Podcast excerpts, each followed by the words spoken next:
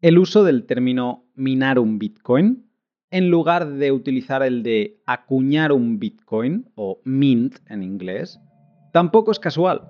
Es una referencia a un desarrollo privado, la minería, frente a una producción estatal de monedas, la acuñación. Hola, ¿qué tal? Os habla Lunaticoin y bienvenidos a mi podcast.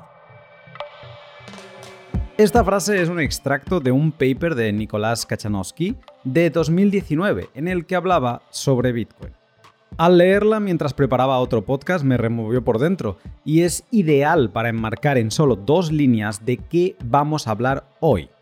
De sistemas de acuñación de cash electrónico de Chaum o eCash Chaumian Mints. Todo para poder traer sobre la mesa uno de los temas de los últimos meses, los Fedimint que junto a algún otro proyecto toman la creación de David Chown en los 80 e intentan darle una nueva forma en 2022. El pod de hoy es bastante diferente a los que he grabado hasta ahora y está pensado a modo de documental. Me encanta producir contenido diferente y creativo y por ello quiero dar un especial agradecimiento a mis sponsors y Patreon. Sin ellos sería imposible haberle dedicado dos semanas a redactar este material e investigar y comprender todo su contenido. ¿Quién son mis sponsors? Pues cuatro empresas bitcoiners que utilizo y que te recomiendo desde ya. Hodel Hodel, la página web donde comprar Bitcoin de otros particulares sin ceder datos personales. Bitrefill, la web donde comprar de todo pagando con Bitcoin y Lightning. Brains, la empresa líder en todo lo relacionado con software y conocimiento minero. Y Len, la web donde tomar préstamos utilizando tus Bitcoin como garantía. Siempre busco contar algo interesante y formativo sobre ellos, así que te animo a que le des una escuchada.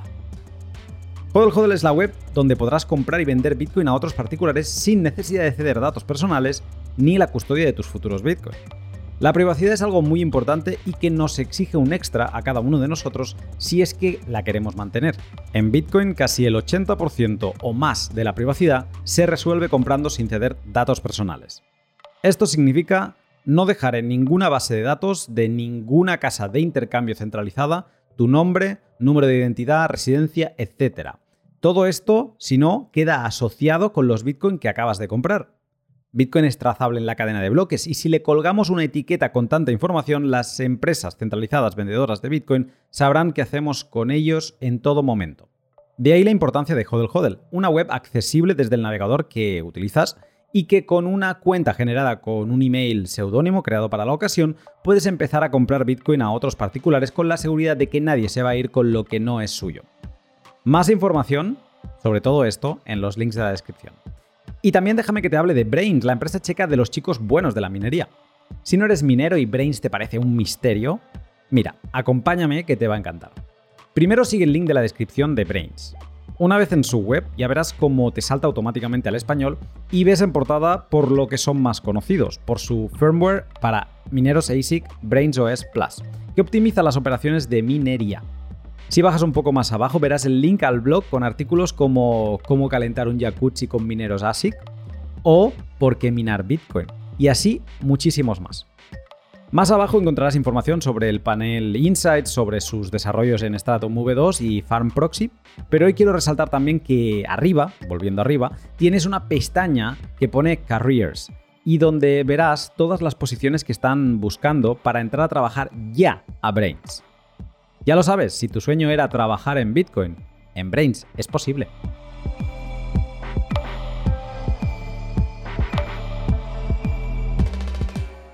eCash Payment Systems. David Chow. Firmas ciegas. Tokens de eCash. Chaumian eCash Means. Fedimins. Federated Means. Cashu. Centralized Means. Lightning Chaumian Means. Todo esto que ahora puede sonarte a chino cobrará sentido después de este podcast. Acompáñame en un viaje por el tiempo que comprende 40 años de historia criptográfica. Pero como toda buena historia, para ir al pasado, primero debemos pasar por el presente del popular desarrollo de los Fedimins.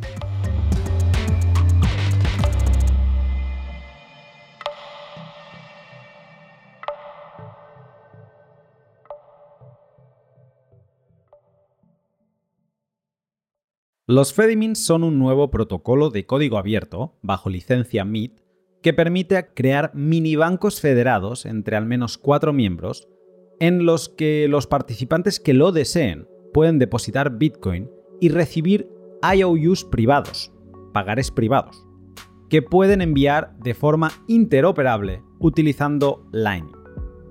Hay diferentes ángulos que cubrir para entender exactamente qué son los Fedimins y por qué tiene valor crear un nuevo sistema que no promueva la custodia soberana de tus Bitcoin. Empecemos por la definición de Fedimins. Los Fedimins vienen sonando en las distintas comunidades y conferencias de Bitcoin desde hace aproximadamente un año.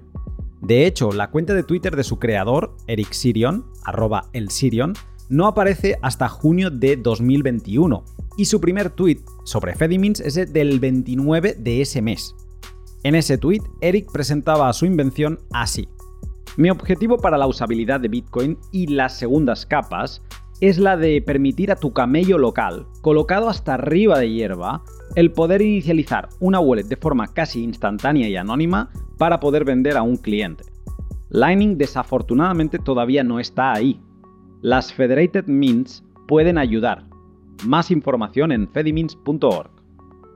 En este tweet, Eric hace la primera definición de Fedimins como Federated Mints. Un mint, en español, podría traducirse como casa de la moneda, fábrica de la moneda o ceca. Este último término, ceca, es una palabra de origen árabe y la RAE la define como establecimiento oficial donde se fabricaba y acuñaba moneda. Lo que el nombre de Fedimin nos quiere hacer saber es que este protocolo open source busca permitir la creación de casas de la moneda federadas. Es decir, con un Fedimin podemos crear nuestra propia ceca entre unos cuantos participantes y ponernos a acuñar monedas. Pero viniendo de Bitcoin, uno se ha de preguntar, ¿de qué monedas están hablando? Si esto no es un proyecto de minería, ¿qué monedas vamos a crear? Y aquí es donde la primera definición de Fedimins nos queda corta y necesitamos la segunda, más larga y expresiva, que dice que un Fedimin es una Federated Chaumian eCash Mint o una ceca federada de eCash de Chaum. No vamos a acuñar Bitcoin, eso no es posible, pero vamos a acuñar Chaumian eCash o cash electrónico de Chaum. Entender qué es esto del eCash, eCash, ¿vale? Hace detener nuestra explicación sobre los Fedimins de 2022 y hacer un viaje de 40 años en el tiempo, hasta 1982, donde encontraremos su origen y el de la fama de su creador, el criptógrafo David Chaum.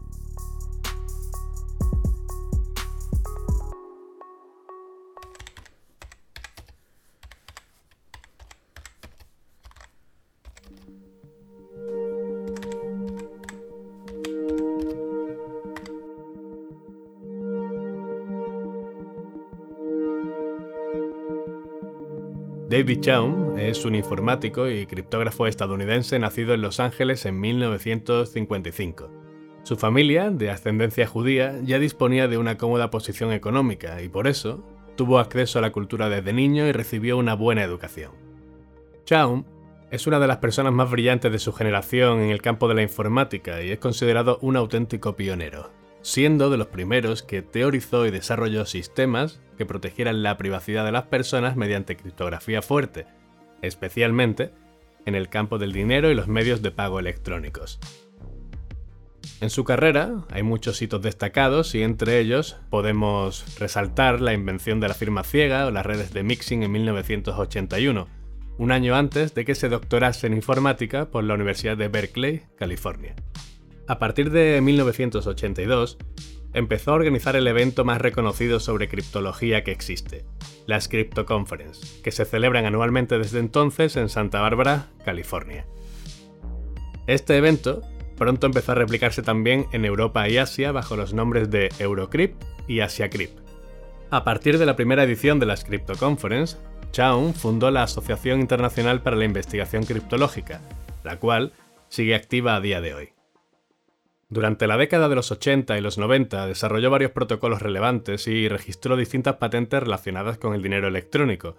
Además, fue inspiración y referencia para los creadores e integrantes del conocido grupo de los cypherpunks. Tanto es así que Chaum es citado más de 70 veces en el Cyphernomicon, el documento que realizó Timothy May para explicar qué eran y qué trataban los cypherpunks.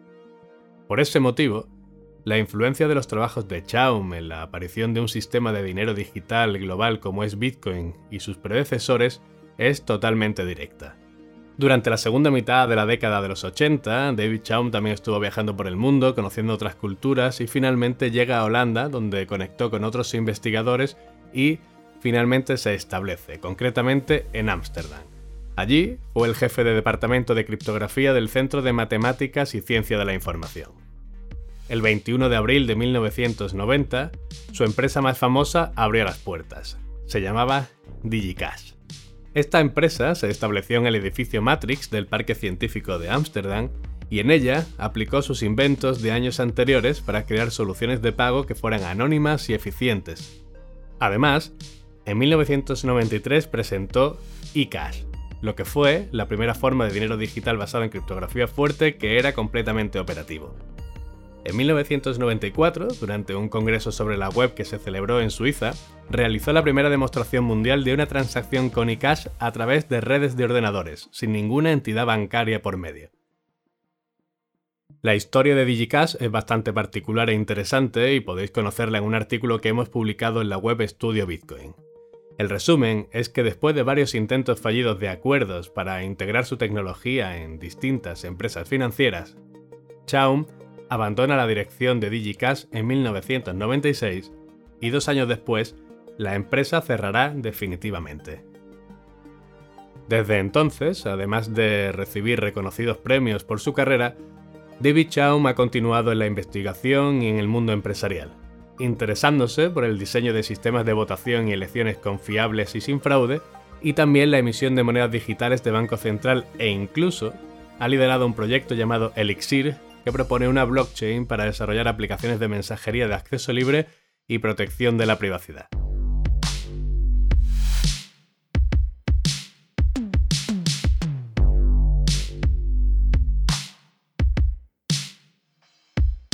Como acaba de contarnos Alfred, David Chaum no formó parte de los cypherpunks, pero sí que fue una gran inspiración de sus trabajos en materia de cash electrónico, y seguramente en su eCash encontramos el primer embrión de Bitcoin. Pero vamos por partes. Una de las mayores aportaciones de David Chaum la encontramos en 1982, cuando a los 27 años de edad publicó su segundo gran paper, Blind Signatures for Untraceable Payments, o firmas ciegas para pagos no rastreables. En este paper, Chaum decía que la automatización de la forma en que pagamos por bienes y servicios está ya en camino, como se puede observar en la variedad y crecimiento de los servicios bancarios electrónicos que están disponibles para el consumidor. La estructura final de los nuevos pagos electrónicos puede tener un impacto sustancial en la privacidad personal, así como en la naturaleza y el alcance del uso delictivo de los pagos. Lo ideal sería que un nuevo sistema de pagos abordara ambos conjuntos de preocupaciones aparentemente contradictorias. Y en su paper proponía, Aquí se propone un tipo de criptografía fundamentalmente nueva, las firmas ciegas, que permiten un sistema de pagos automatizado con las siguientes propiedades. Imposibilidad de que terceros determinen el beneficiario, la hora o el importe de los pagos realizados por un individuo. Posibilidad de que los individuos aporten pruebas de pago o determinen la identidad del beneficiario en circunstancias excepcionales y la posibilidad de interrumpir el uso de los medios de pago denunciados como robados. Ojo a todo esto, ¿eh? Porque quizá no nos damos cuenta, pero el momento histórico en el que se encontraba David Chaum es en pleno 1982. ARPANET, el origen de Internet que conectaba en su momento a tres universidades californianas, era de noviembre de 1969, 13 años antes. El primer cliente web, el World Wide Web, no llegaría hasta 8 años después, en 1990. Y la web no entraría en el dominio público hasta 1993 cuando se levantó la prohibición al uso comercial de Internet. En este contexto, tan alejado del Internet que conocemos hoy, Chaum ya pensaba en la privacidad de los sistemas de pago electrónico y para ello inventó las firmas ciegas, un criptosistema con el que se podría construir un sistema de pagos privado como el cash físico. Por eso lleva el nombre de cash electrónico.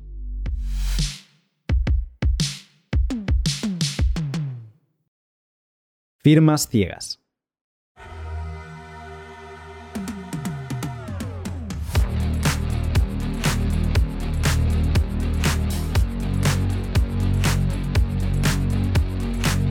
En la criptografía de clave pública tenemos dos pares de llaves, la clave privada y la clave pública, que se deriva de la privada. La clave pública la conoce todo el mundo y con ella cualquiera puede cifrar información que solo nosotros podremos descifrar con la clave privada. En cambio, con la clave privada podemos cifrar información que se descifra con nuestra clave pública. Y como esta la tiene todo el mundo, solo sirve para demostrar nuestra autoría sobre una información concreta. A la acción de cifrar con nuestra clave privada se le llama firmar, mientras que cifrar con la clave pública se le llama igualmente cifrar. Cuando firmas una información, lo normal es que veas y sepas lo que estás firmando. Chaum le dio una vuelta de tuerca a esto y creó un sistema para que puedas firmar algo que no ves y que luego una vez se te presenta la información ya visible, puedas verificar que esa era la información que firmaste. En su paper, Chaum hace la analogía con un papel de calco o de carbón. Imaginemos que tenemos una información que no podemos revelar y que quieres que un amigo tuyo la firme sin que sepa que está firmando, para luego demostrarle que efectivamente la conocíamos. ¿Cómo lo haríamos? Pues Chaum dice que podrías tomar esa información y ponerla dentro de un sobre de papel de calco. Se lo darías sellado a tu amigo y este lo firmaría por fuera, calcando también la firma en el contenido del sobre. Al tiempo, cuando ya le puedes mostrar el contenido, lo abrirías y se lo entregarías. Así, el contenido tendría su firma sin él haberlo visto antes. Esto es una firma ciega. A nivel criptográfico, lo que haces es Primero de todo, cifrar la información con una clave de ocultación, que no es ni tu clave privada ni tu clave pública, es una tercera clave que tú creas de forma local, ¿ok? Una vez tienes la información cifrada, le pasas esta a tu amigo y él genera una firma ciega con su clave privada, ¿no? Esta es la que él tiene. Pues él te firma esa información que tú le has precifrado y no puede ver, pues él te la firma con su clave privada. Cuando recuperas la firma ciega que tu amigo le ha aplicado, eh, aplicas entonces un descifrado con tu clave de ocultación, con esa tercera clave. Y acabas teniendo, ojo aquí, la información en claro, la que tenías antes de cifrarla, ¿de acuerdo? Y la firma desoculta. Cuando después le presentas estos dos pedazos de información a tu amigo, aunque éste no los haya visto nunca, porque él solo vio la información cifrada y la firma sin descifrar, puede verificar criptográficamente que es una firma válida hecha con su clave privada. Et voilà, magia criptográfica. Esto es el funcionamiento de la invención de David Chaum, pero para acabar de ver el potencial que podía tener en los sistemas de pago electrónico, hagamos un fast forward hasta 1989 y 1994. En 1989, David Chaum fundó su conocida empresa DigiCash, compañía con la que quería cristalizar el sistema de pagos de cash electrónico que había empezado a teorizar en 1982.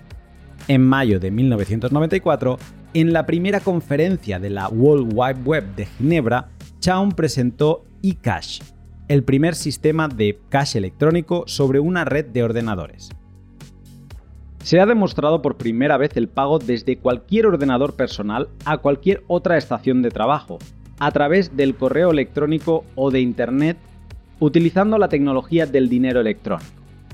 Se puede pagar el acceso a una base de datos, comprar un software o un boletín por correo electrónico, jugar a un juego de ordenador a través de la red, recibir los 5 dólares que te debe un amigo o simplemente pedir una pizza.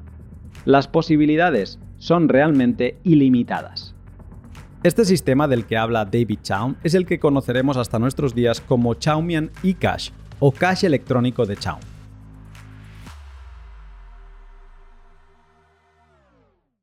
Funcionamiento del Chaumian eCash.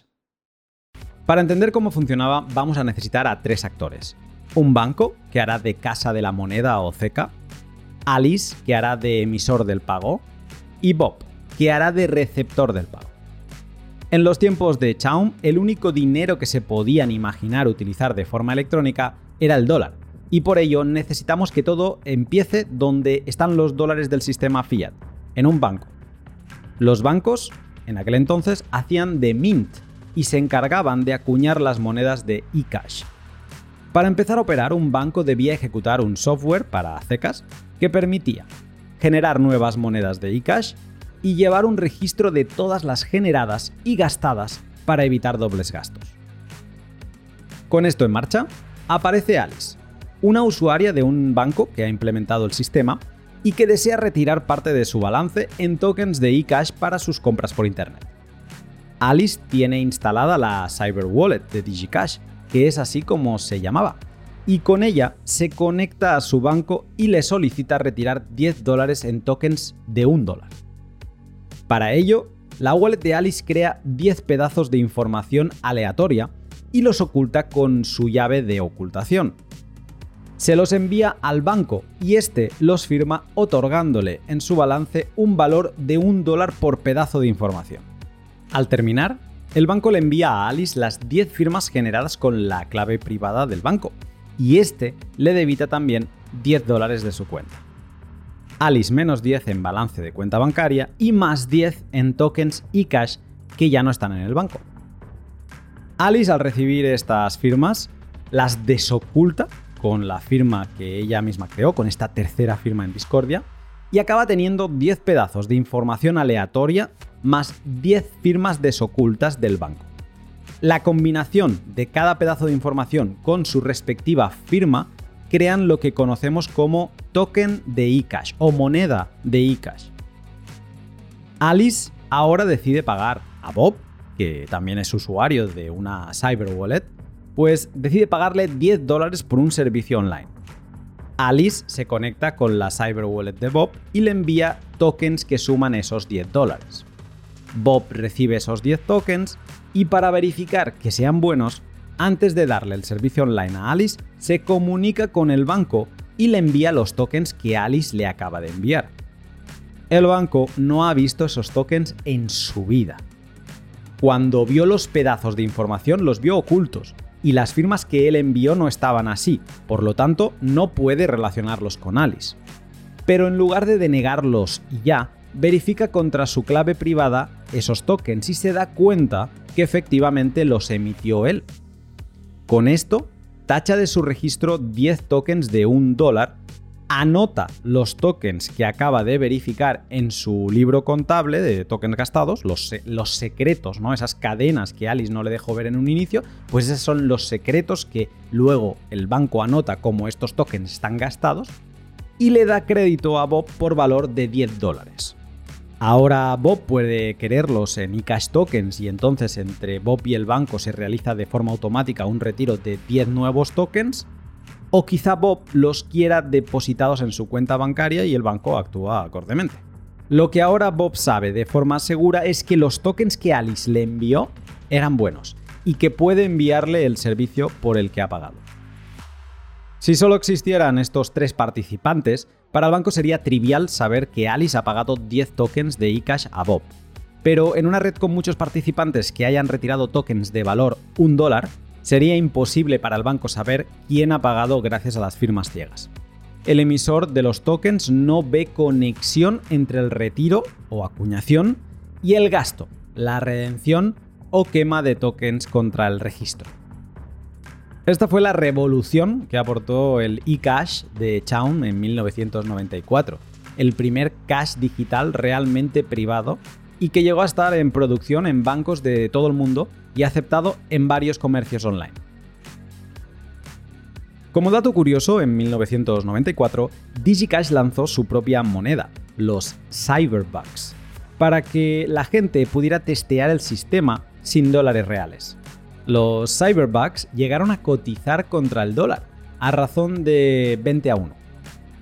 Con la llegada del eCash al primer banco de los Estados Unidos, el Mark Twain Bank de San Luis, se empezó a ofrecer eCash en valor dólares, en denominaciones tan pequeñas como de 5 centavos.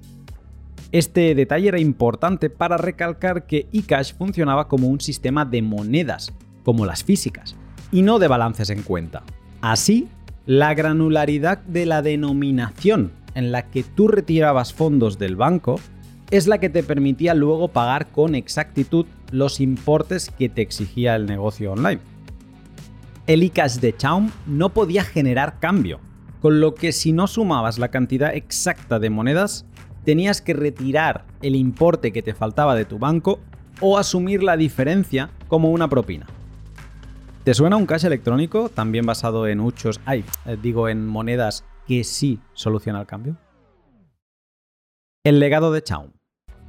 El Xiaomi Anicash aportó el primer cash digital anónimo no trazable. Evitaba el doble gasto con un mint centralizado que llevaba el registro y no requería de ningún hardware seguro adicional. Con un ordenador y un software era suficiente. Por contra, el tener que verificar todas las monedas que recibía un comercio creaba una saturación de línea entre la tienda y el banco, que en aquel momento no estamos hablando de fibra óptica. También el banco necesitaba mantener una base de datos enorme de todas las moneditas que iba emitiendo. La combinación de estos dos problemas lo hacían difícil eh, para su escalabilidad y además las monedas no eran reusables. Y al estar tan centralizado también era un modelo altamente censurable. La invención de Chaum pudo haber explotado si hubiera aceptado algunos de los acuerdos que le propusieron, como el de incluir su software en Windows 95, pero su avaricia y el vertiginoso ascenso del uso de las tarjetas de crédito para el comercio electrónico hicieron que DigiCash quebrase por falta de fondos en 1998 y con ello el abandono del uso del software de eCash. Aún así, las ideas de Chaun tuvieron tal calado que la aplicación de estas siguió desarrollándose después de la quiebra de DigiCash y llega hasta nuestros días con nuevas iteraciones como en los Fedimins y con por ejemplo la aplicación de las firmas ciegas en la coordinación de transacciones de CoinJoin, que da como resultado los conocidos como Chaumian CoinJoins de Wasabi y de Samurai.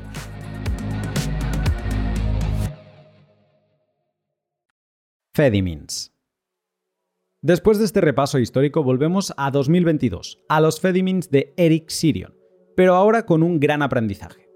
Te lo demuestro. Recuperemos por un momento la definición extensa que hacíamos de los Fedimins. O mejor aún, que me lo cuente Eric Sirion. Fedimint is an open source project that implements a federated eCash mint. So uh, the, the general concept is really old of federated eCash, and um, like uh, only Bitcoin really made it possible to build the same in a federated manner, like that uh, you share the trust over multiple parties. And in beginning in 2019, I think, like there were a few people that uh, came up with the same idea. Like it was uh, Smuggler, Frank Braun, uh, working on Squid, and uh, then like I met them at HCPP and we uh, got into discussions. And yeah, over time, um, like the Fedimint concept emerged. So yeah, Fedimint today is just like the last living implementation uh, that came out of this like Cambrian explosion. We had many ideas what to do, and yeah, like uh, eventually uh, died off, unfortunately, but uh, Pediment is what is the implementation today. Decíamos de ellos que eran Federated Chaumian eCash Mints o una ceca federada de Chaumian eCash. Es decir, lo que los Fedimins te permiten crear son mints federados entre varios miembros, como los que ejecutaban los bancos de forma centralizada en la época de DigiCash, pero ahora de forma federada, y también en los Fedimins puedes crear Chaumian y Cash tokens, es decir, con las mismas propiedades de privacidad que los que tenían entonces. En 2022, pero, hay una gran novedad, y es que hemos conocido un mejor dinero y es autoverificable y programable, con lo que estos Fedimins lo que en verdad emitirán son eCash tokens de Bitcoin y no de dólares. Así, el sistema ideado por Eric Sirion nos deja las siguientes grandes diferencias con respecto al eCash de DigiCash. No es centralizado y se apoya en federaciones de al menos cuatro miembros fundadores que se reparten el riesgo de la custodia de los fondos, crean eCash tokens de un activo digital nativo y no de una representación digital del dólar, y además, estos Fedimins son interoperables entre ellos y con el exterior a través de la red Lightning. Pero de esto te hablaré más adelante. Como parecido, los Fedimins siguen creando IOUs o pagarés que dependen de la confianza que deposites en los miembros de la federación. Recuerda aquello de not your keys, not your coins. Estos pagarés, al utilizar firmas ciegas, son también privados por defecto. Y en ambos sistemas sigues necesitando conectarte a un servidor central para poder operar. Si está caído, no puedes operar. Con esto sobre la mesa, ¿por qué es interesante introducir una figura parecida a los bancos del sistema tradicional para utilizar pagarés Bitcoin en 2022?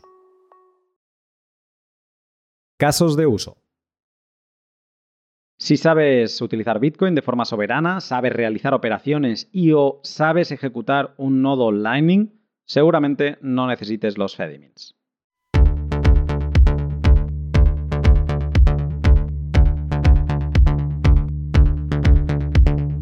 Así de fácil explicaba el equipo de Fedi en Tales from the Crypt quién no es el público objetivo de los Fedimins.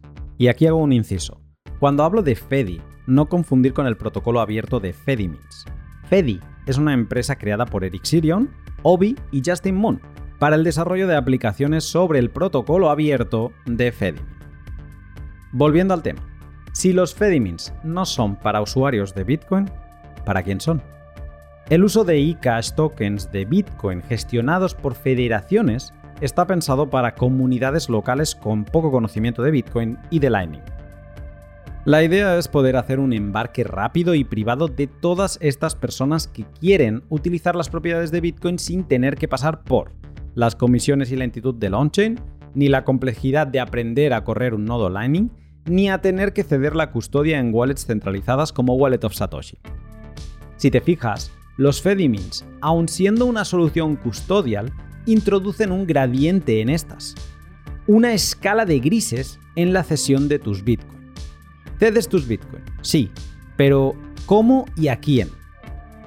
Quizá cuando se habla de federaciones, nuestro cerebro nos hace pensar en algo como en Liquid, donde 15 grandes empresas coordinan la entrada y salida de fondos estas grandes empresas quedan muy alejadas de la gente participante y por eso almacenamos a Liquid como concepto en el apartado de soluciones 100% custodia. Pero, ¿y si la federación fuera gestionada por el amigo que te introdujo a Bitcoin y otros tres respetados miembros de la comunidad?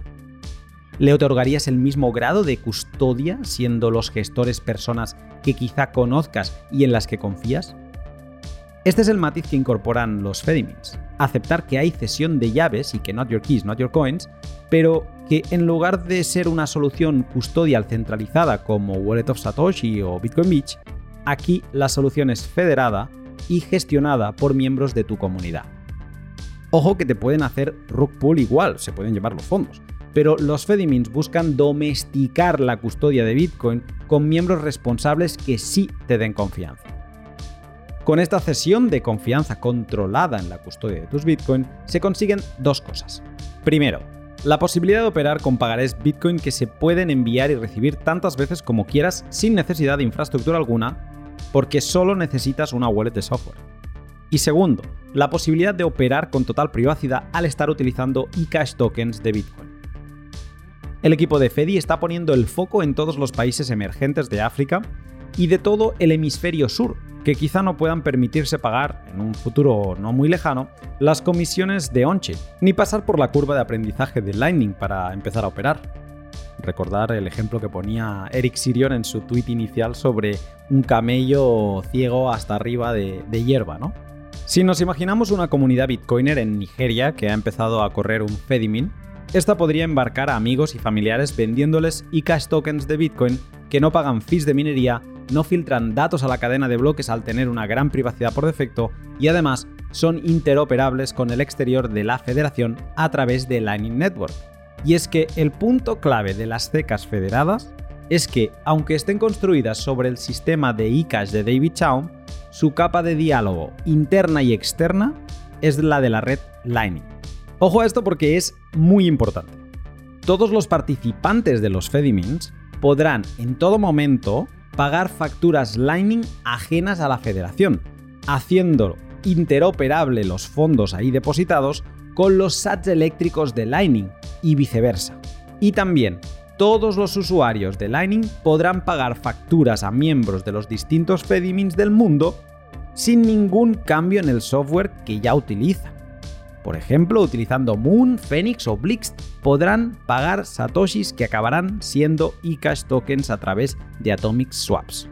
Tal es la fusión con el protocolo de Lightning que para pagar sats a un miembro de la misma federación, en lugar de utilizar un nuevo formato de pagos basado en eCash tokens, utilizarás también facturas Lightning, con lo que para el usuario final será difícil encontrar diferencias entre una wallet FEDI y la de un servicio custodio como Wallet of Satoshi.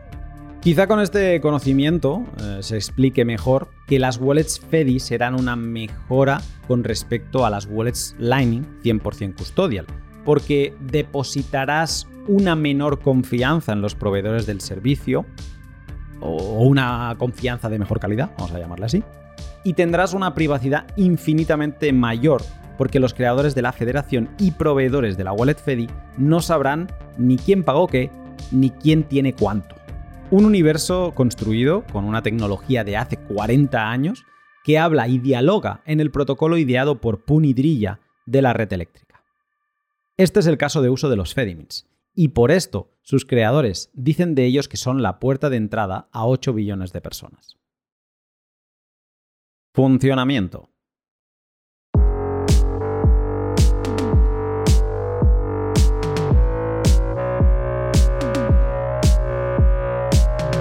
Hasta ahora hemos repasado cómo funcionan los sistemas de Xiaomi y Cash para proporcionar privacidad a sus usuarios y cuál es el caso de uso que promueven los desarrolladores de Fedimint. Ahora vamos a construir una federación de las que propone Eric Sirion analizando sus componentes y funcionamiento. En todo Fedimin habrá tres actores. Los creadores del Fedimin o guardianes, que es así como les llaman, los participantes o usuarios del Fedimin sin conocimiento técnico alguno, y los Lightning Gateways, que son un tipo de participantes avanzados que buscan sacar un rédito económico a su participación. Los guardianes serán los primeros en empezar a trabajar sobre un Fedimin, y como mínimo deberían ser cuatro, que es el tamaño más pequeño que se ha determinado para crear una federación. Los guardianes serán los responsables de mantener en funcionamiento todas las partes técnicas que dan vida a la federación, el servidor de Fedimin. Y esta obligación técnica la podríamos dividir en dos partes. Por un lado, la parte del multifirma 3D4 que custodia los fondos de los participantes, los fondos on-chain, y el Mint, o CECA, que se encarga de acuñar y redimir tokens de eCash y de mantener un registro de valor emitido versus tokens ya gastados. Como ya sucedía en tiempos de DigiCash, la federación no conocerá quién ha emitido qué tokens, mientras estos sean de una denominación común, si alguien emite un token de 2140 sats y nadie más lo hace, la federación sabrá que ese usuario ha pagado a otro cuando el receptor lo redima. Por eso el Mint procurará crear tokens comunes de 100, 500, 1000 o 10.000 sats o este tipo de unidades. Algo destacable y que me parece bastante curioso es que como el Mint acuña tokens que nunca recibe de vuelta porque solo recibe su versión descifrada y sin correlación alguna con la que firmó entonces, no puede llevar un registro de huchos como si hace Bitcoin. No puede tener un listado de los tokens pendientes de gastar. Aquí se apuntan dos cosas. Por un lado, el valor total emitido en tokens, como sería, pues emitido tantos tokens de 100, tantos tokens de 500, etc. Y por otro, un listado de los tokens ya gastados con sus valores descifrados. Lo gracioso desde mi punto de vista es que mientras el set descentralizado de Bitcoin acumula las transacciones pendientes de gastar, en el registro centralizado de una CECA anotamos lo opuesto, las spend transactions o tokens ya gastados. Nada, solo una curiosidad. Volviendo al diseño, la estructura de un Fedimin se ha diseñado de forma modular y de hecho el core o núcleo de la federación es un protocolo de coordinación y ejecución de decisiones entre guardianes. Eso es el esqueleto sobre el que se apoyan dos módulos. El módulo multifirma de fondos on-chain y el módulo de emisión, control y redención de eCash tokens. Para cada uno de estos módulos, cada guardián tiene un juego de llaves público-privada con lo que para autorizar el retiro de fondos on-chain han de usar el juego de llaves 1 de un multifirma 3D4 y para el de eCash han de usar el juego de llaves 2 de otro multifirma 3 de 4. Este esquema permitiría, por un lado, diferenciar dónde se almacenan sendos juegos de llaves, manteniendo en frío, alejadas de Internet, las llaves que controlan los fondos on-chain y solo habilitar retiros una vez al día, por ejemplo, mientras que las del control del eCash han de ser calientes para firmar constantemente toda la, operativa ¿no? entre usuarios de la federación. Y por otro lado, este esquema permite cierta tolerancia al fallo, de modo que en una federación mínima de cuatro guardianes, si una llave falla, la federación sigue funcionando. Si dos llaves fallan, no se puede operar, pero ningún guardián puede llevarse el dinero de la federación ni emitir artificialmente más tokens. Si tres o más llaves fallan o se pasan al lado oscuro, nadie evitará que puedan robarte los fondos. La estructura modular y el código abierto de los Fedimins permitirá a todo el que quiera desarrollar más adelante pues, otros módulos, como por ejemplo para aceptar Liquid o State Change de todo tipo, que los guardianes activarán o desactivarán en función de cuáles sean los objetivos de su federación. Con la estructura modular de los Fedimins clara y armada, los guardianes deberán mantener en funcionamiento el servidor que ejecute esos servicios. Unus pro omnibus, omnes pro uno, o uno para todos y todos para uno, siendo ese uno el servidor, porque si este falla, chao chao a la operativa de los usuarios de ese. Este es seguramente el punto más centralizado y delicado que puede hacer fallar una federación. A tener en cuenta. Con el servicio armado, esta federación ya lo tiene todo para empezar a aceptar usuarios que emitan sus tokens de eCash o sus Fedimin Bitcoin. Para ello, seguramente, inicialmente solo existirá la wallet desarrollada por el equipo de Fedi, algo así como Fluttermin que están utilizando ahora para los tests. Para empezar a interactuar, el usuario descargará la wallet y la instalará, al abrirla, esta le pedirá el QR de la federación, que es el código que contiene los datos del servidor y posiblemente otra información de relevancia como las claves públicas de los guardianes. Al introducirle el código, la wallet se conectará al servidor y creará una cuenta única. Con ella entregará al usuario las 12 palabras de respaldo con las que recuperar el saldo en caso de pérdida del teléfono o similar. Una vez logueado y con el backup a buen recaudo, la wallet está llamada a ser algo sencillo. Verás el saldo Bitcoin de eCash Tokens, verás un botón para recibir directamente eCash Tokens desde Lightning y al lado seguramente tendrás otro para enviar invoices eléctricas desde tu saldo de eCash. Entiendo también que si eres un usuario que tiene relación con Bitcoin habrá un menú separado donde acuñar eCash Tokens desde Bitcoin on-chain, o sea, para hacer el pegging, y otro para retirar Bitcoin, para hacer el pegout. Todo al más puro estilo Moon para que nuestros padres y abuelos puedan entender qué están haciendo. Tal es así el foco de los Fedimins que incluso se plantea que los guardianes de la federación guarden una copia de seguridad de las claves privadas de todos sus usuarios.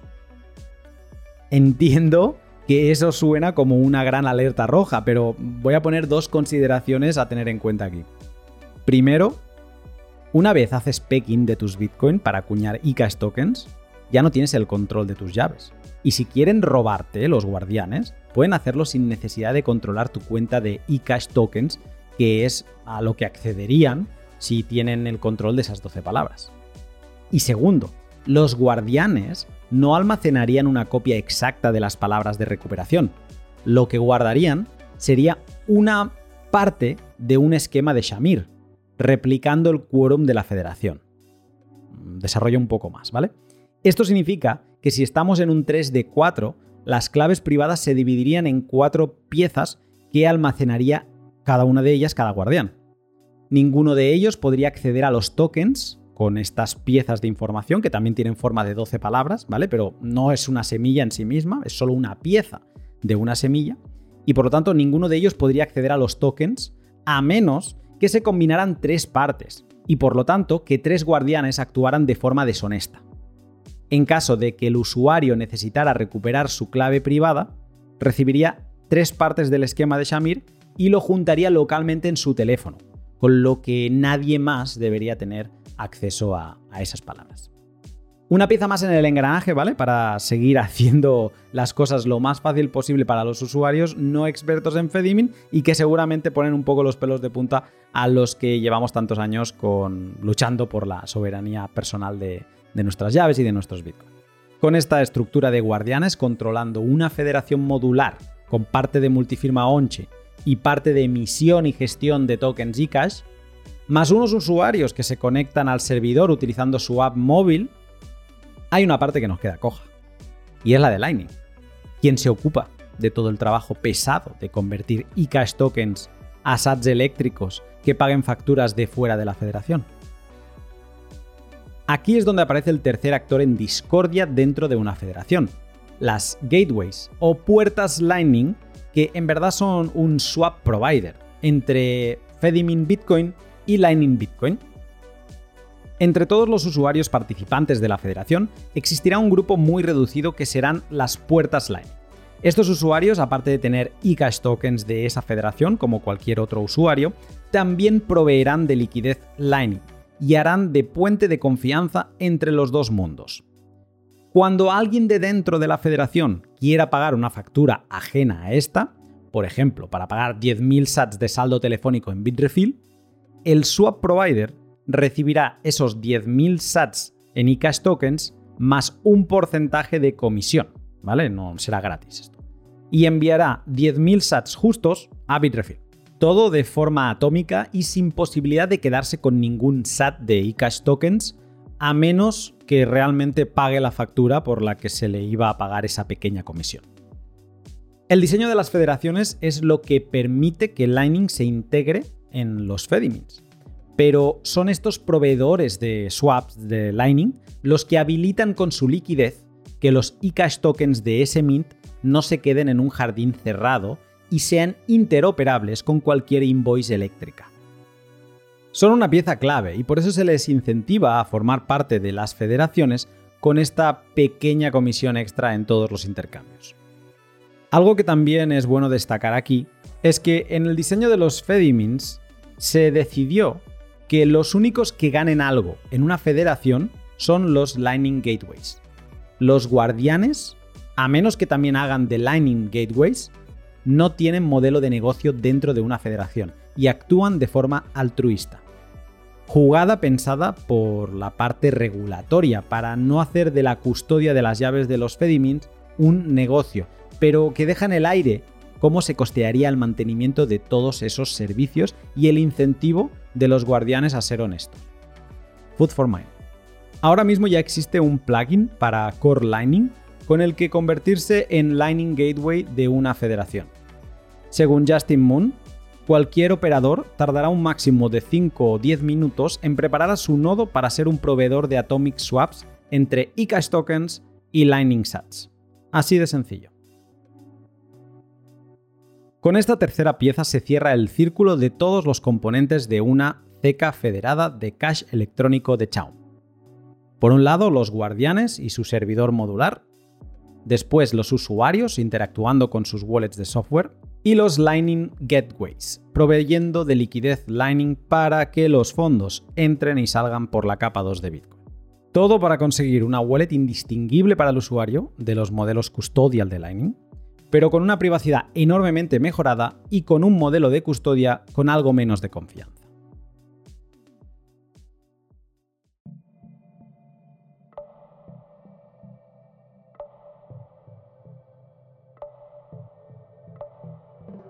Ya mismo te presento mis conclusiones sobre Fedimin, pero antes déjame que te hable de mis otros dos sponsors. Alguien que seguramente estará atento al desarrollo de grandes federaciones debe ser Bitrefill, la empresa líder en la venta de tarjetas regalo pagadas con Bitcoin, pero que también es un gran proveedor de liquidez Lightning, un liquidity service provider, y seguro que estará mirando con buenos ojos eso de conectarse algún día a una federación y gestionarle los swaps. Pero no te asustes que Bitrefill no es únicamente este tipo de productos para expertos gestores de nodos Lightning. No, Bitrefill es conocido en todo el mundo por sus tarjetas regalo de establecimientos que utilizas habitualmente como Carrefour, Airbnb, Hotels.com, Amazon, Steam, MediaMarkt y muchísimos más. Todos estos establecimientos disponen, en Bitrefill España, de tarjetas regalo que puedes pagar con Bitcoin y Lightning. Pero España no es todo el mundo, claro. Y Bitrefill tiene tarjetas regalo exclusivas para cada país del planeta, con lo que si eres de Argentina, México o cualquier otro país, ¿a qué esperas para seguir el link de la descripción y sorprenderte con lo que Bitrefill puede ofrecerte por tus sats? Y last but not least, LEN de Hodel Hodel.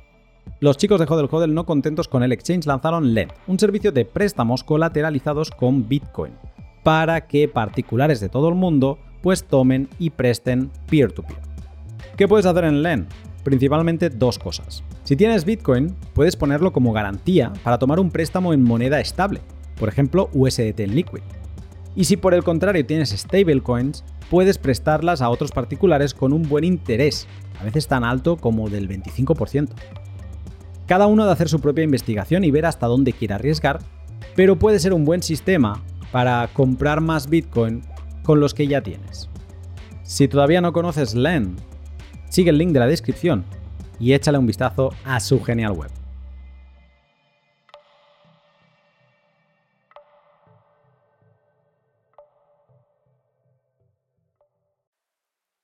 Así son y así funcionan los Fedimin que propone el protocolo abierto de Eric Sirion. Después de todo lo estudiado y lo aquí contado, hay muchos cabos sueltos de los que podría tirar en forma de conclusión, pero voy a intentar mantenerlo breve y quizá, ¿por qué no?, miraré de desarrollar argumentos a favor y en contra en un directo con otros miembros de la comunidad. Por mi lado, primero de todo los Fedimins me dan felicidad al recuperar el concepto de eCash que un poco empezó el camino del cash electrónico. La criptografía concebida por David Chown y el equipo de DigiCash se avanzaron mucho a su época, y el mercado de pagos electrónicos, con apenas uso de Internet, no precisó de algo así. El eCash era un nicho del nicho y las tarjetas de crédito ganaron esa batalla entonces. Como comentaba Alfred, acaba de publicar un artículo en Estudio Bitcoin sobre la historia de DigiCash y es una delicia para entender todas las tensiones internas entre Chaum y el equipo y por qué acabó en bancarrota en 1998. Agradezco desde ya a Eric Sirion y a otros que hubo antes como Jonathan Logan y Frank Brown con Script el que hayan trabajado en recuperar lo mejor del eCash de Chao. Gracias a ellos he hecho un viaje apasionante. Más allá del romanticismo criptográfico, los Fedimins me parecen un concepto interesante y que falta o faltaba en Bitcoin con premisas de seguridad y riesgos diferentes a los que teníamos hasta ahora con las sidechains, las wallets custodial y demás. Y es que los Fedimins caen en diferentes tipos de clasificación, por un lado, los veo como una liberalización en la creación de sidechains. Hasta ahora RSK y Liquid han sido las únicas referencias, la primera con voluntad de descentralización máxima y la segunda aceptando las limitantes y construyéndose sobre una federación de 15 participantes. Pero ambas han representado algo inalcanzable para el Bitcoiner raso, que pudiera tener algunas ideas similares. Los Fedimins parecen habilitar la estructura básica en la que otros podrán construir módulos que habiliten la creación de todo tipo de sidechains. Escuchando a Paul Storz estos años hablar sobre drive chains, creo que los Fedimins podrían alejar todavía un poco más la posibilidad del BIP 300, al hacer más fácil la creación de sidechains federadas. El BIP 300 y los Fedimins tienen premisas de seguridad distintas, eso lo sé y lo tengo claro, pero algo me dice que ese extra de seguridad que aporta el BIP 300 utilizando a los mineros como jueces del peg-in y el peg-out no va a ser suficiente para un soft fork teniendo Fedimins que habiliten a todo el que quiera montar un proyecto de Wrap Bitcoins hacerlo. Y luego también veo a los Fedimins como una wallet Lightning custodial pro privacidad. El equipo busca siempre añadir la coletilla de Trust Minimized o mm, con una menor confianza, por aquello de que los guardianes serán tus familiares, amigos o miembros respetados de la comunidad. Pero está por ver la escala que los Fedimins deberán tomar para ser viables, y creo que esa relación entre guardianes y usuarios no será tan cercana como la imaginan ahora. Así que me quedo con la idea de una wallet Lightning, entre comillas, claro, custodial que corta la trazabilidad del movimiento de fondos entre proveedor del servicio y los usuarios. Como concepto me parece muy potente y quizá veamos algún port de wallets tipo Wallet of Satoshi a Fedimint of Satoshi, para no perder ese nicho que busque esa mayor privacidad custodial. Aunque estará por ver cómo queda la regulación frente a alguien que provee servicios a gente que mueven capitales sin límite y sin trazabilidad alguna. Y aparte de estas dos imágenes que tengo sobre los Fedimins, parece que el equipo también los ve como una herramienta de coordinación de multifirmas Bitcoin, con lo que desactivándole la parte de los módulos de eCash y activando otros que todavía quizás están por diseñar, los Fedimin podrían ser un custodio multifirma de fondos familiares. Bonita estructura esta llena de ramificaciones la que han parido los colaboradores del código de Fedimin. Dicho esto, también veo un campo de sombras que me gustará ver si se clarifican o se oscurecen del todo. La sombra más grande cuelga del Not Your Keys, Not Your Coins. No voy a criticar algo que es esencial e intrínseco del concepto de los Fedimin, sin la cesión de llaves no existiría su idea y por lo tanto no es lógico criticarlo. Pero sirva esta entradilla como recordatorio de que los Fedimins no promueven la custodia soberana de las llaves y por lo tanto todos los Bitcoin que ahí deposites son susceptibles de ser robados por los guardianes de la federación. Dicho esto, la sombra que espero que se clarifique de forma sencilla es la de la verificabilidad de la reserva de fondos.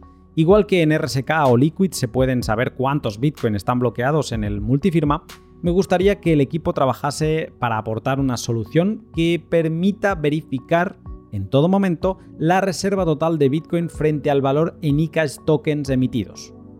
Entiendo que no es algo fácil, porque una vez se emiten los tokens estos no se pueden sumar en su versión descifrada o desoculta, pero sí me gustaría ver algún intento más de transparencia opt-in para que los guardianes pudieran ser pues un poquito más trust minimize.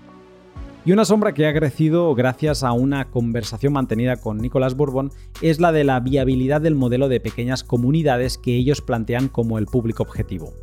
La escalabilidad dentro de un Fedimin es un hecho irrefutable. El cuello de botella en el límite de transacciones está en la conexión de Internet entre usuarios y el servidor, pero para ello el Fedimin ha de ser lo suficientemente grande como para que no necesites salir de él constantemente. Algo así como lo que ha conseguido la wallet custodial Bitcoin Beach en El Salvador. Pero si la comunidad acaba siendo tan pequeña que se necesita pasar por los Lightning Gateways y hacer muchos swaps, la escalabilidad no va a ser tal, porque de ser así, se van a necesitar canales con mucho ancho de banda para permitir que los eCash tokens se relacionen con el mundo Lightning. ¿Serán las pequeñas comunidades lo suficientemente atractivas para atraer un proveedor de liquidez que corra el riesgo de tener IOUs, aunque sea de forma momentánea? Y de serlo, ¿estarán dispuestas a pagar el extra que éste les pida en concepto de comisión? Y luego, cuanto más grande sea la granularidad de las federaciones, más canales Lightning se van a tener que abrir y cerrar, y más interacción on-chain habrá. La capa que decimos que falla en escalabilidad. Quizá eso de que los Fedimins son la puerta de entrada de billones de personas a Bitcoin no acabe de encajar en un modelo de tanta microfederación.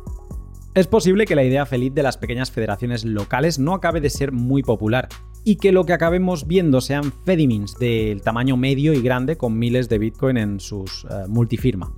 Dejo este pensamiento abierto para que lo desarrollemos entre todos y añado un apunte más a otra desalineación de incentivos que veo. ¿Cómo es eso de que no hay un modelo de negocio pensado para los guardianes que mantienen el servidor de la Federación Operativo? Entiendo la parte regulatoria de querer dejarlos fuera para que no se les analice como un negocio, pero si incorporamos la regulación a los Fedimins, lo más seguro es que en Europa les aplique MICA, por la parte esta de la custodia de llaves criptográficas. Y eso significa dinero en abogados y darse de alta en controladores financieros de los que le ponen las cosas lo más complicado posible a todo lo que suene Bitcoin. Lo que me lleva a pensar en todavía tamaños más grandes de federación. La única forma que veo viable que las federaciones sean duraderas y puedan costearse sus servicios es que los guardianes sean también los que gestionan el swap lining, y que se monopolicen las comisiones para entrar y salir de ellas vía red eléctrica. Lo que les traería la regulación que se querían evitar al no ser con ánimo de lucro y centralizaría el punto de falla único al confiar demasiados servicios en las mismas personas. No sé, yo lo dejo aquí como comida para el cerebro. Y para terminar las conclusiones quiero abrir un melón que creo que veremos cada vez más en Bitcoin los Fedimins se están desarrollando con la idea de mantener un 100% de reservas de todos los Bitcoin que se depositen. Pero, ¿y si aparecieran federaciones que abiertamente indicaran que van a mantener solo un 20, un 30, un 50% de las reservas para con el resto dar préstamos, hacer negocios y repartir beneficios eh, entre los usuarios? ¿Y si las Fedimins fueran el renacimiento de una banca libre como la que nos contaba Dani Fernández en el L160? En la que el dinero es Bitcoin y el papel moneda, los tokens de eCash. Y si la escalabilidad y la privacidad fueran aliciente suficiente para que algunos bitcoiners cedieran las llaves en pro de un IOU de reserva fraccionaria que permitiera replicar los ajustes en oferta y demanda monetaria del free banking. ¿Un camino por recorrer o la repetición de un error del pasado? Tocará desarrollar este punto más en podcast futuro. Quiero cerrar recordando que los Fedimin son una herramienta más que en su caso buscan mejorar la escalabilidad de Bitcoin y brindar una privacidad infinitamente mejor a los proveedores de custodia de Wallet Lightning. Celebro la aparición de todo este tipo de herramientas y espero con ganas ver qué se desarrolla sobre ellas. Pero es importante que no caigan en el olvido sus pros y sus contras, y lo que supone también la cesión de llaves Bitcoin.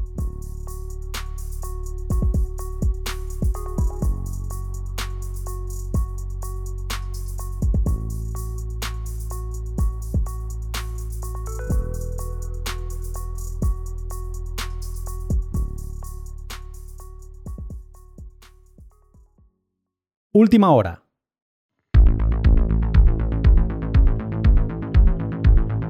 Si en lugar de ser el L163 este pot hubiera sido el L162, muy probablemente hubiera terminado en la sección anterior de conclusiones. Pero ha sido muy curioso todo lo que ha ido sucediendo mientras trabajaba en la historia del ICAS de Chaum y el funcionamiento de los Fedimins de Eric Sirion. Parece que tenía que estar justo trabajando en este material para vivirlo con mayor intensidad si cabe. Vamos con los acontecimientos. El 14 de septiembre, sí, tan solo hace 13 días, Calle BTC, un miembro del equipo de Bits, publicó el siguiente tweet. Contento de presentaros Cashu, una wallet y mint de Chaumian eCash con soporte para Bitcoin Line. Nota, no soy un criptógrafo, hay bugs serios en Cashu, lo he hecho en un fin de semana y está por terminar y seguramente roto. Y añadía un hilo de tweets debajo, de entre los que destaco estos dos. ¿Es Cashu como un Fedimint? Sí y no. Esto no es un mint federado, no hay varios miembros controlándolo, aunque potencialmente podría serlo en un futuro. No soy ningún experto, pero creo que los principios básicos a la hora de controlar tokens deberían ser similares, como en cualquier otro y Cash. Fedimin es obviamente mucho más avanzado que Cashu y soy un gran fan de ello. Fedimin mola. Cashu no está pensado como un competidor, simplemente estoy aprendiendo y picando código, y la vida es demasiado corta para esperar a que salgan los Fedimins.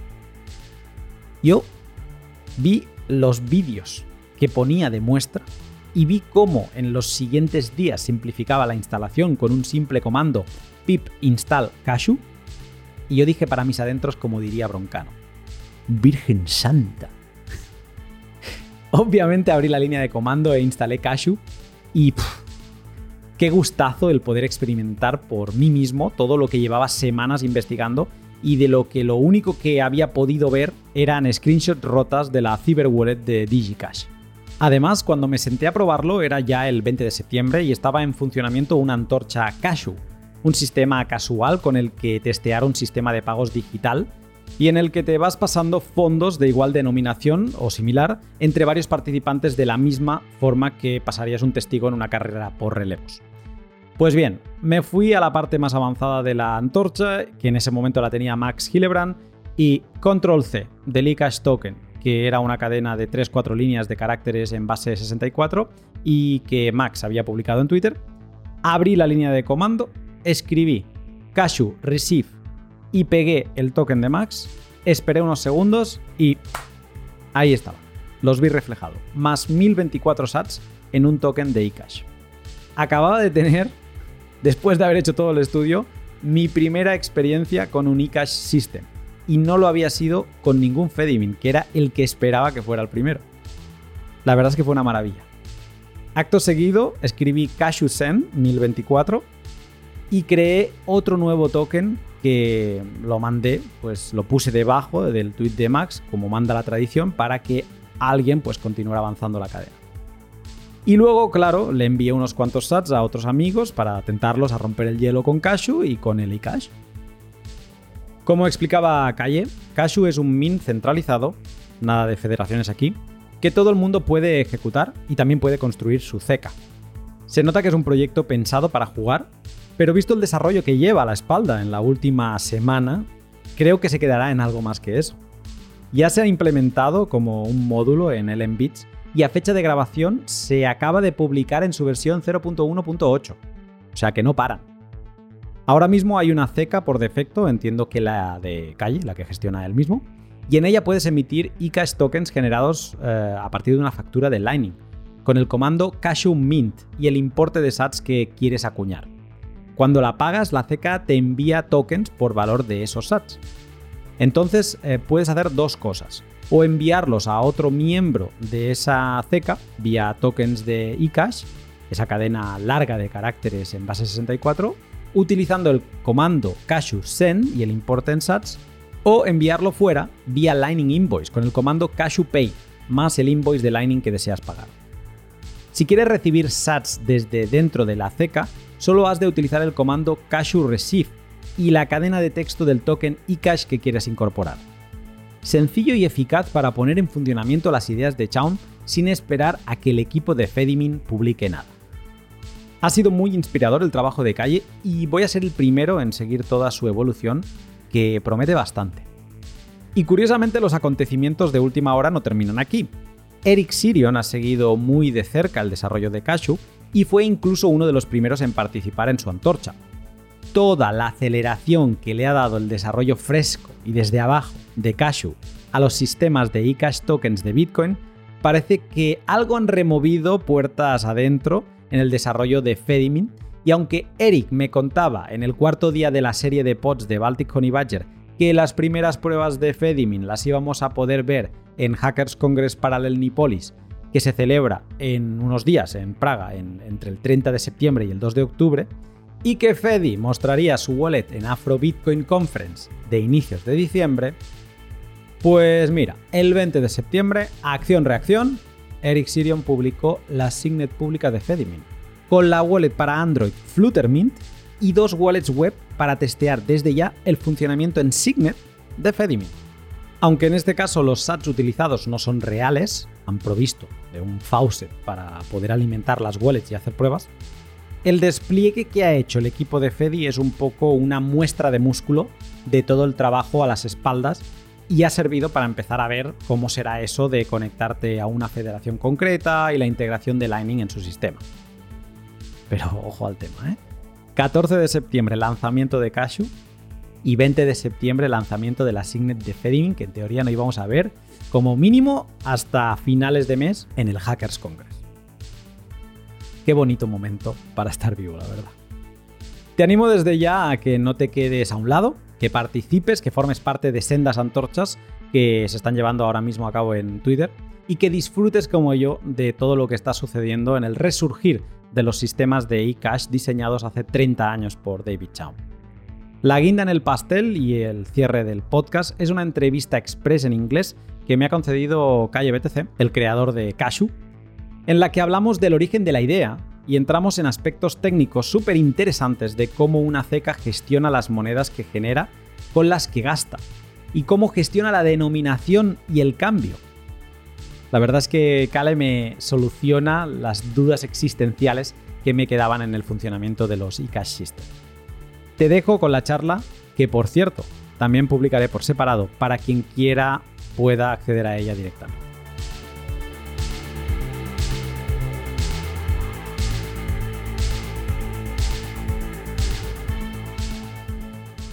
Good morning, Kale.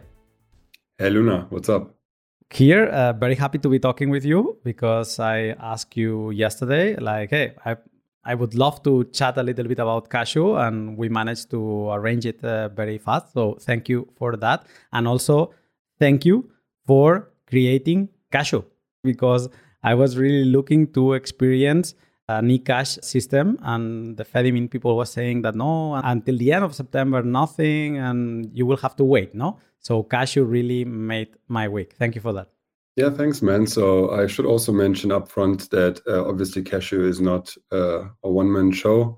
There are a couple of people involved, and uh, it's based on on previous work. Uh, I want to mention here the original scheme by Wagner from the Cypherpunk mailing list. It goes back uh, back to the old days. Ruben Thompson picked out uh, the equations and and the blinding scheme for with with elliptic curves, and Fyro, which is a NIM, implemented basically the equations that Ruben dug out there, and I was the one who implemented it. So it's basically a, a chain of chain of people who who were interested in it, and here we are. Why did you decide to sit down and code Cashew? Yeah, first of all, I, I um, discovered the scheme of Ruben and Fyro a couple months ago, and I thought it was super interesting because I thought, uh, well, there's the backbones of the crypto is there in Python. I'm a programmer. I'm interested in it, but also I'm working on a couple of other Bitcoin custody solutions. And generally speaking, Chaumian eCash is um, the let's say canonical way of making custody more private. So that is the original motivation, basically to provide a way to build custodial Bitcoin systems where the custodian doesn't know who you are, how much you have, with whom you're interacting with. And so I sat down and coded it down in a mad session of a week or so. And yeah, here we are. Yeah, I loved your disclaimer at the beginning saying like, "Hey, I'm not a cryptographer. This is my like kind of a weekend project and it's buggy and it's probably broken. Uh, be careful, no?" But the, the truth is that you I install it, I try it. Uh, I tried already when you had um, when you were able to uh, how to say to send out uh, Lightning to pay lining invoices. No, at the beginning it was only possible to to send in but not send out. So yeah, it worked for me. I was part of the torch. I'm very happy for for that.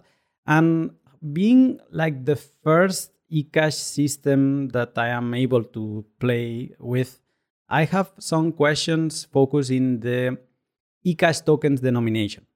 I'm aware of how blind signature system works inside an eCash um, payment system, but um, my doubts with it is uh, how big or how small do you create those tokens?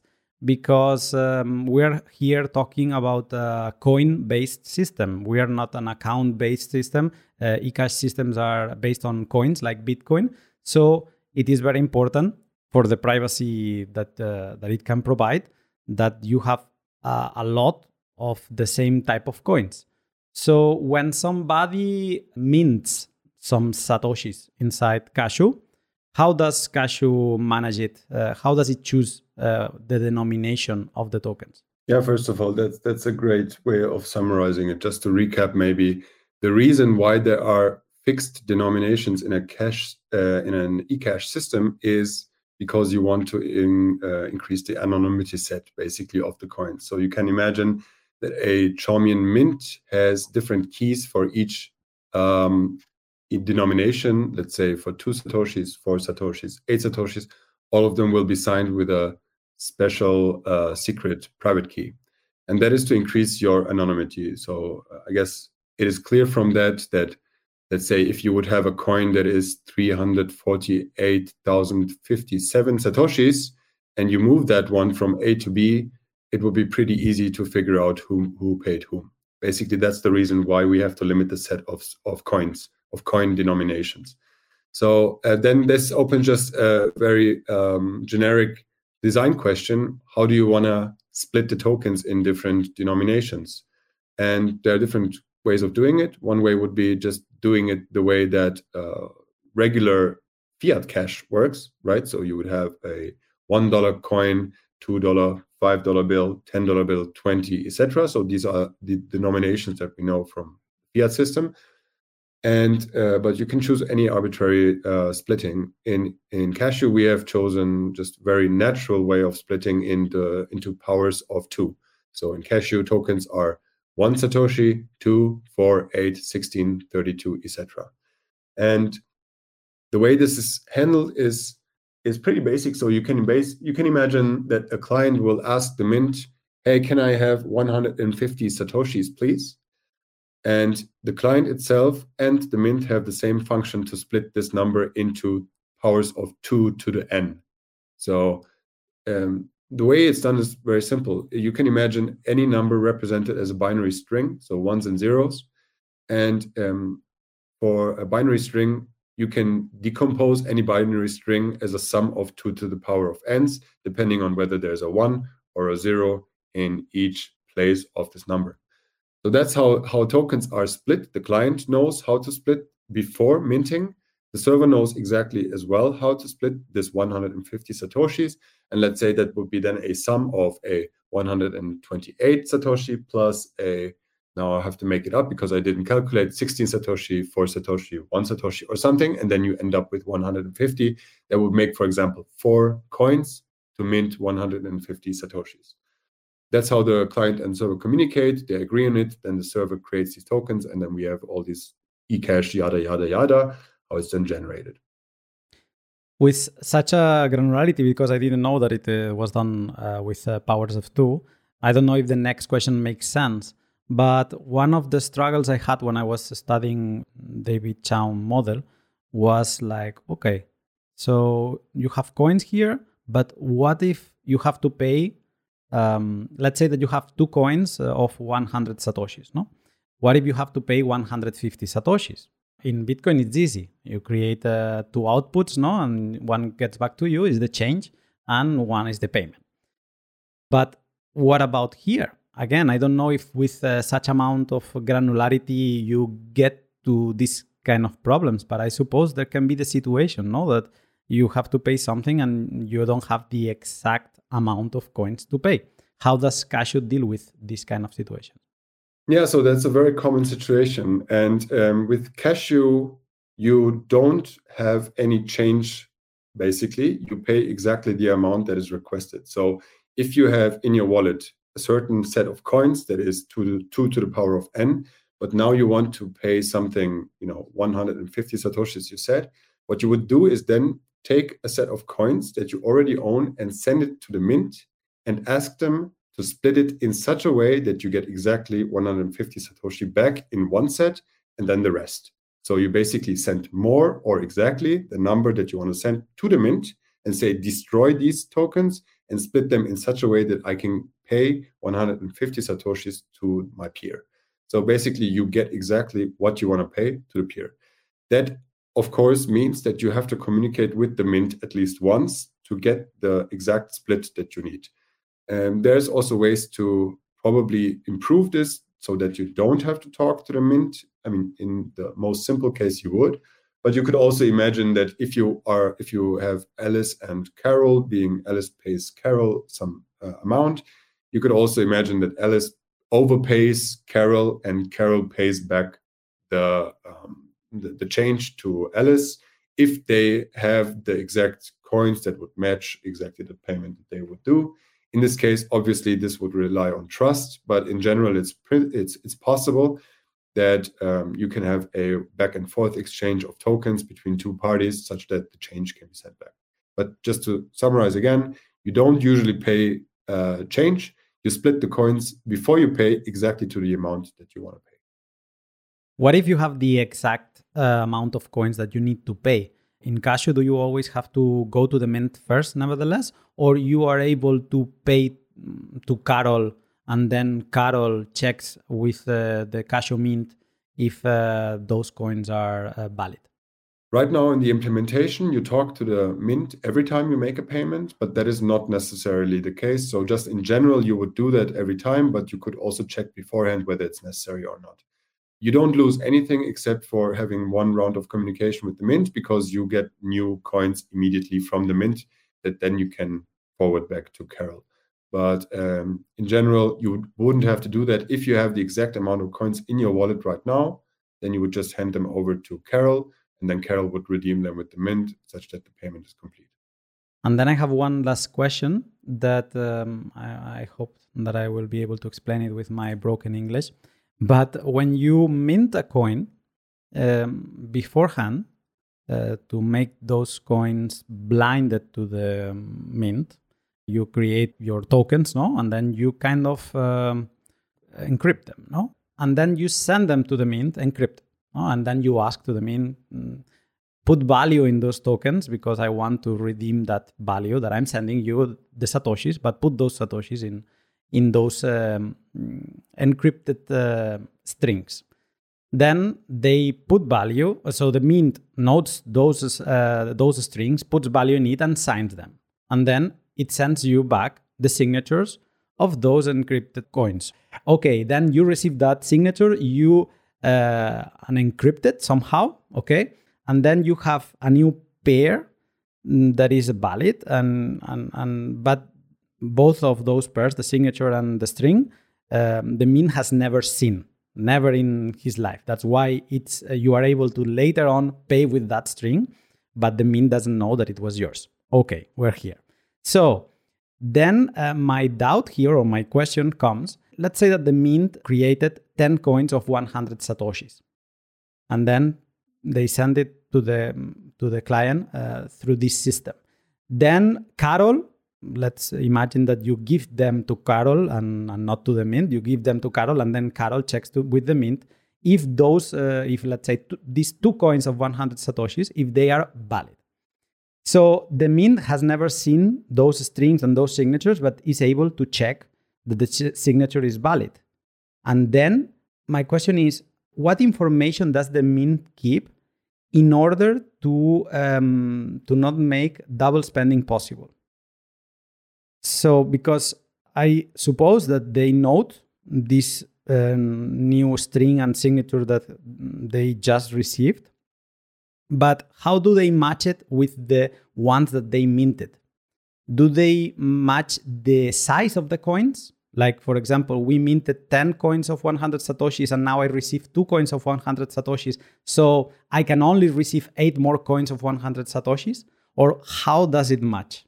That is an excellent question. And that was also one of the points that I struggled initially just to wrap my head around it. But it's important to remember so the mint never knows, even if you redeem the coins later, whether they uh, they know whether they signed these coins, but they cannot associate it to the signature before that they made. So even if you redeem them later, they don't know who they correspond to.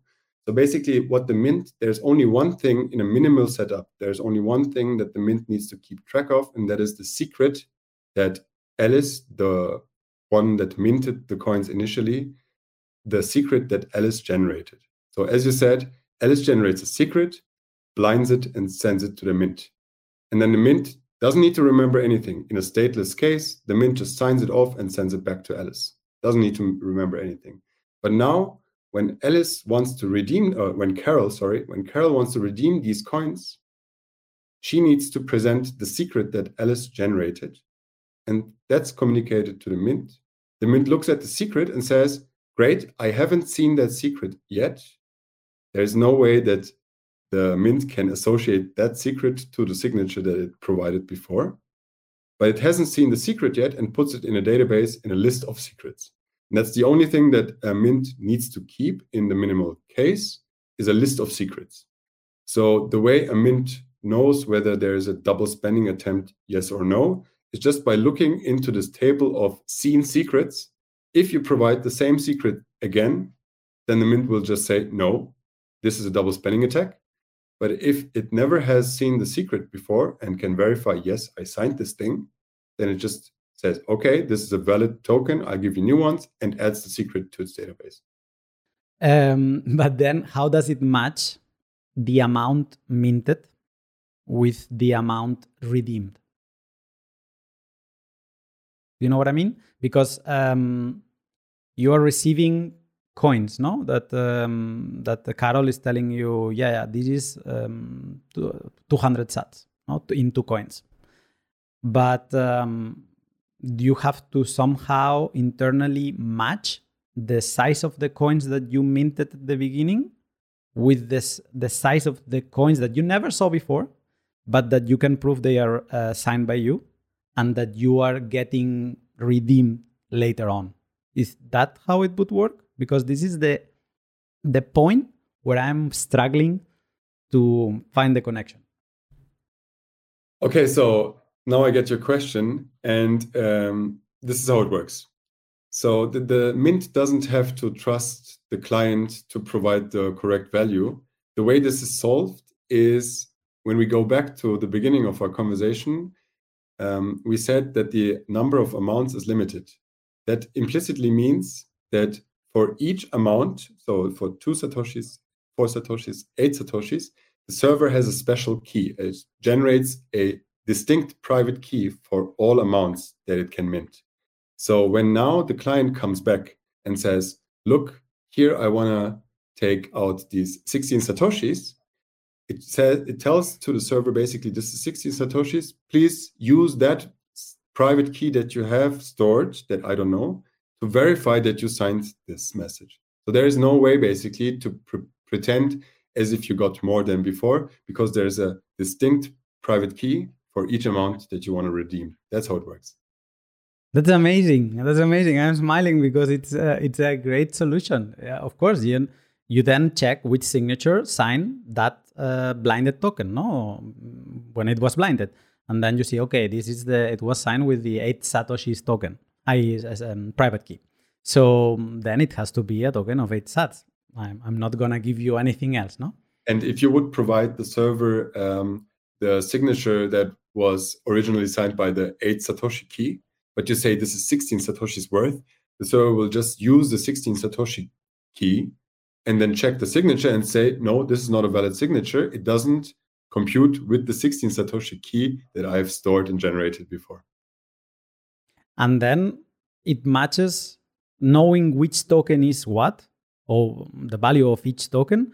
Then you match amount. No, if you minted 100 uh, tokens of this denomination, you the server is only gonna redeem 100 uh, tokens of this denomination if something else, uh, if it comes 101 token signed by me, there is a big problem in the server because uh, there something failed. No. Exactly. The server will just simply refuse to cooperate with you, and you won't be able to redeem these tokens. This is great. And I told you at the beginning that you made my day when you, or my week or whatever, when you created in collaboration with these other people you mentioned, Cashew. Now making me understand this, uh, it relieves me a lot because at some point when I was uh, studying how the David Chaum eCash system how it worked, I was about to write him an email or something and say, "Hey, please, can you explain me this because it's it's really bugging me." But uh, yeah, before uh, finishing, um, I just wanted to ask you what next. I have seen some update that you yesterday, I think uh, you published uh, on Cashew. Uh, what's what's next on the roadmap of it? So the idea of Cashew itself, and uh, generally speaking, some of the projects, especially LNbits that I'm involved in, is to decentralize the custodian. That's our mission. We want to make it as easy as possible to be a custodian for your local community, for your family, and so on. So the next thing that we're working on is to implement Cashew into LNbits itself, so you can become a mint with a single click, basically and also, we're building a web client for Cashew. So right now, everything is in Python. The Mint is in Python. The client is in Python. But uh, we're trying to keep Cashew as simple as possible, such that it is easy to implement alternative clients for it. So you can view the Python client as something like reference client, and the JavaScript client will then be able to run in a browser that you will be able to use, for example, in conjunction with LNbits, such that you can have these blinded privacy preserving tokens in a LNbit server that someone else runs. So um, I'm also, I mean, what we're doing right now is also one of the goals of Cashew because uh, Xiaomi eCash systems can be complicated, and we're trying to keep it as simple as possible, such that it is easy to understand and build on top of it. So my goal is to make Cashew a library, more a library than a client or a mint that you run, such that if it's a library, I believe it can be incorporated in existing custodial solutions and just simply improve many custodial systems that we have out there by increasing the privacy for the users. Sounds great, uh, Kalle. Thank you for this uh, fast interview that uh, we managed to, to make, and it was uh, great to talk with you again. Thanks for having me, Luna, and see you around.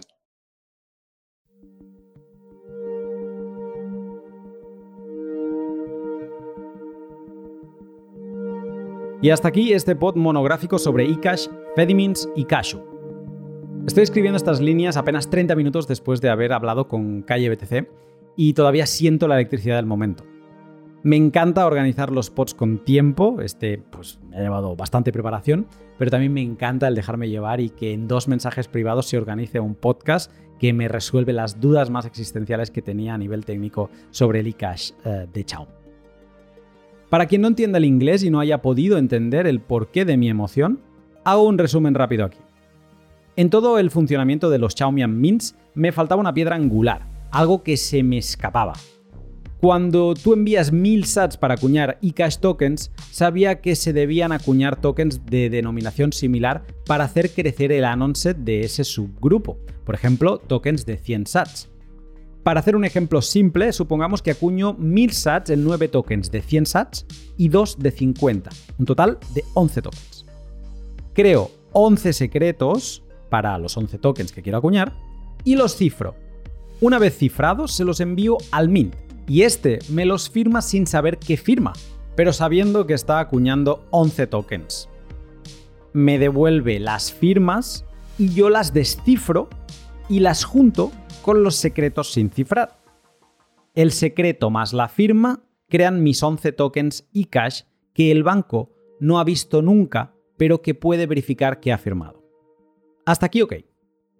Mi duda era, si yo ahora pago a Bob 150 sats con dos tokens, uno de 100 y otro de 50, y Bob se los envía al Mint para verificar que sean correctos, si el Mint no tiene registro del secreto ni de la firma descifrada, ¿cómo sabe que eso son realmente dos tokens de valor 100 y 50? Y no de 50 y 50 o de 100 y 100. La respuesta a este misterio era más sencilla de lo que me esperaba. La CECA destina una nueva llave privada para firmar tokens de diferente valor. De esta forma, al recibir dos tokens, podría verificar con facilidad que uno se firmó con la clave privada de los tokens de 100 y otro con la clave privada de los tokens de 50. Así que, ¡pam! Bingo. Si además sabe que emitió 9 tokens de 100 y 2 de 50, anota los secretos en una lista y sabe cuántos se han reclamado ya.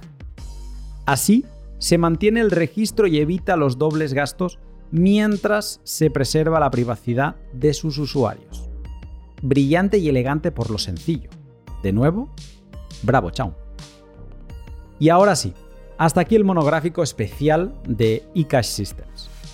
He disfrutado muchísimo preparando este podcast e investigando lo que Internet todavía guarda de los tiempos de Chao. Me queda una espinita clavada y es la de no haber encontrado más pantallazos de la Cyber Wallet de DigiCash. Si alguien cree que puede tener acceso a uno de los ejecutables para ver cómo era, sería muy mágico poderlo recibir y estudiar. Prometo hacer un documental abierto para todos y que eso quede ahí para la historia. Si alguien tiene acceso a David Chaum o a alguien del equipo de DigiCash, también sería una buena posibilidad para conseguir el ejecutable. Por favor, acribilladme ante cualquier posibilidad o pantallazos adicionales que tengáis. Qué emocionante todo, la verdad.